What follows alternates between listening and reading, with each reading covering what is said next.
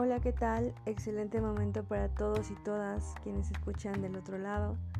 Te doy la bienvenida a este espacio de divulgación psicológica en la que hoy, como ya es costumbre, hablaré de un tema que te ayudará a entender un poco más a la ciencia de la conducta, también para ayudarte un poquito con la tarea de la universidad.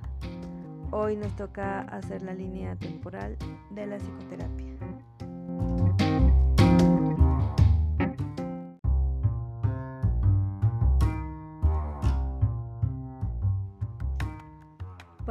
Hablar de ese tema y empezar a organizar a la psicoterapia, es importante primero enmarcarla dentro de lo que es la psicología clínica, distinguiéndola de las técnicas utilizadas por otros profesionales de la salud con el propósito de aliviar los malestares de sus pacientes durante la consulta eh, o durante la asesoría, porque la psicoterapia dentro de la clínica llevada a cabo por un psicoterapeuta realmente clarifica un objeto de intervención. Esa es la gran, gran diferencia. Pero bueno, ya entrando en materia, eh, la cuestión aquí es cómo surge la psicoterapia. Y bueno, sabemos que es una rama muy, muy antigua, eh, de la cual sus antecedentes son saberes como la magia, la filosofía, la medicina y la religión, eh, por mencionar algunas. Y bueno, para las sociedades primitivas, la psicoterapia se llevaba a cabo a través de prácticas curativas, a través de ceremonias que realizaban para restaurar el alma.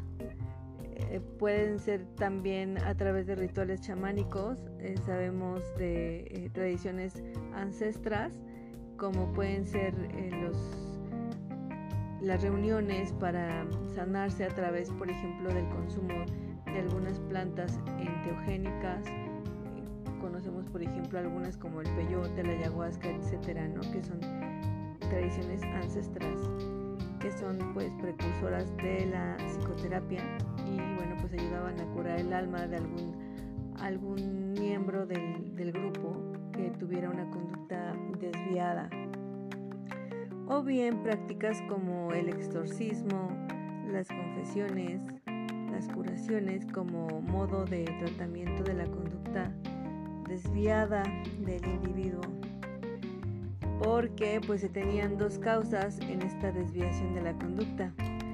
Eh, por un lado se hablaba de agentes sobrenaturales que eran eh, los espíritus y entidades demoníacas que atacaban el alma eh, tenemos como ejemplo la metempsicosis, que es básicamente la creencia de la reencarnación, desde la visión de que el alma abandonaba el cuerpo una vez que el individuo estaba dormido o al morir. Y bien, hablando de otros tratamientos psicoterapéuticos primitivos, ejemplificamos con los métodos del Tao o el hinduismo, eh, porque el hinduismo nos presenta muchos ejemplos que se aplican en la actualidad aún, ¿no? Eh, por ejemplo, en el hinduismo tiene disciplinas que son este, vigentes y que apoyan aún hoy en día a los procesos psicoterapéuticos, como el yoga, eh, la respiración pranayama, la ayurveda, la meditación y otras prácticas que están escritas en estos libros que se llamaban los Vedas que son estos escritos que datan de 1500 antes de la era común, por darnos una idea del punto histórico en el que nos estamos situando para esta línea temporal. Y ya dando un salto más adelante en nuestra línea de tiempo, por allá del 355 antes de la era común en Grecia, es muy importante hacer mención dentro del marco de la tradición médica surgida allá, eh, con Aristóteles, quien sistematizó distintos usos de la palabra como práctica sanadora de lo que hoy es considerado el psiquismo. Y eh, por parte de Sócrates y su método socrático en el siglo IV antes, antes de la era común, este método conocido como mayéutica con el cual se lograba dar a luz mayéutica significa dar a luz, que es el antecedente del insight, para abrir el camino al conocimiento interior a través de la conversación. Este era un método en el que él empleaba la conversación para hacer que las personas fueran respondiéndose a sí mismas y así se dieran cuenta.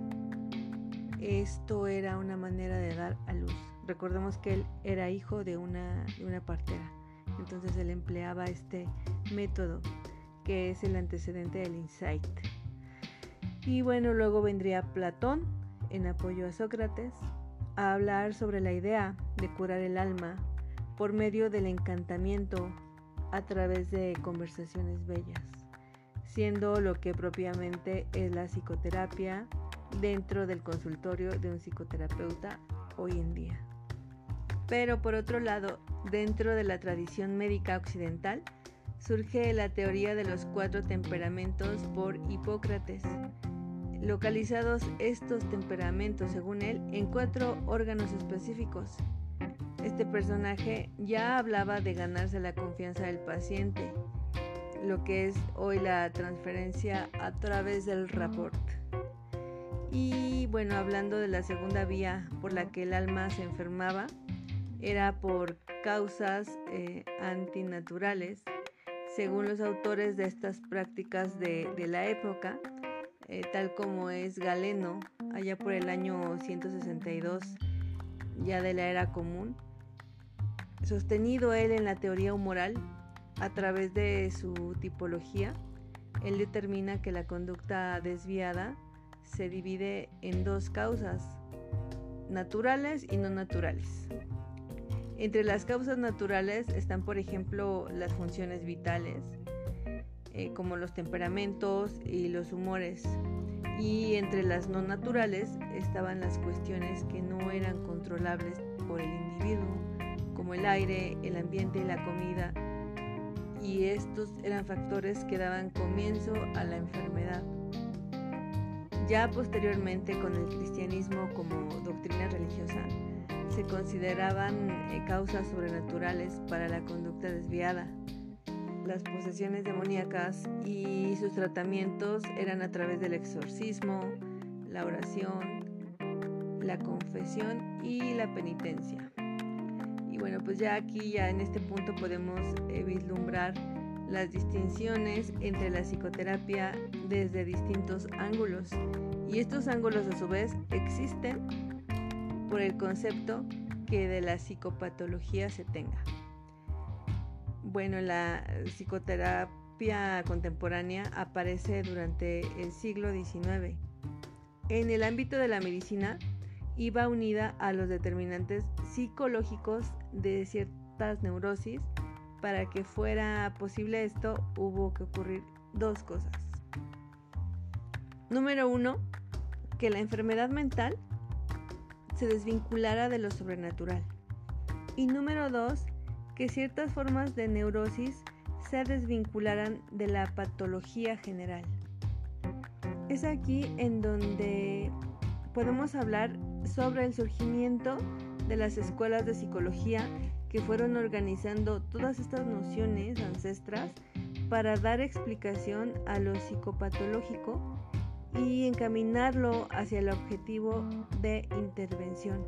Es entonces en donde surge en 1913 el conductismo, que intenta dar un enfoque científico a la conducta, explicándola desde el aprendizaje y el desaprendizaje y es donde emplea técnicas de psicología basadas en ciencia para modificar la conducta desviada. Años más adelante, en 1950, surge el modelo sistémico que atribuía los problemas humanos indirectamente al paciente, sino a la estructura del sistema familiar. Después, en 1962, surge el modelo humanista, que se enfoca en la fenomenología individual y lo filosófico social para lograr el desarrollo y autorrealización del individuo, llevándolo a alcanzar su máximo potencial humano. El cognitivismo clásico comenzó en 1956 con la noción de que todos los sistemas procesadores de información, incluido el cerebro humano, comparten los mismos principios, a partir de la analogía entre la computadora y el cerebro. Entonces se consideró apropiado estudiar la mente como si se tratara de un software. A manera de conclusión, podemos decir que la psicoterapia aparece muy, muy influida por la corriente filosófica del positivismo, eh, de manera que desde el principio aspira a parecerse a las ciencias naturales. En este sentido, al dar sus primeros pasos, los psicólogos dedicados a la terapia con pacientes siempre intentaban crear registros sistematizados para poder recopilar información de los pacientes del modo más objetivo posible, de manera que los datos obtenidos de una persona fuesen comparables a los datos obtenidos de otra, dando la definición totalmente al método científico. Espero que este contenido te haya sido útil para entender el recorrido histórico de la psicoterapia. Sin más por el momento yo me despido, no sin antes agradecer tu escucha. Si te gustó, comparte este contenido porque recuerda que la cultura científica es de todos y para todos. Por ello, divulguemos la palabra y hagamos ciencia. Hasta luego.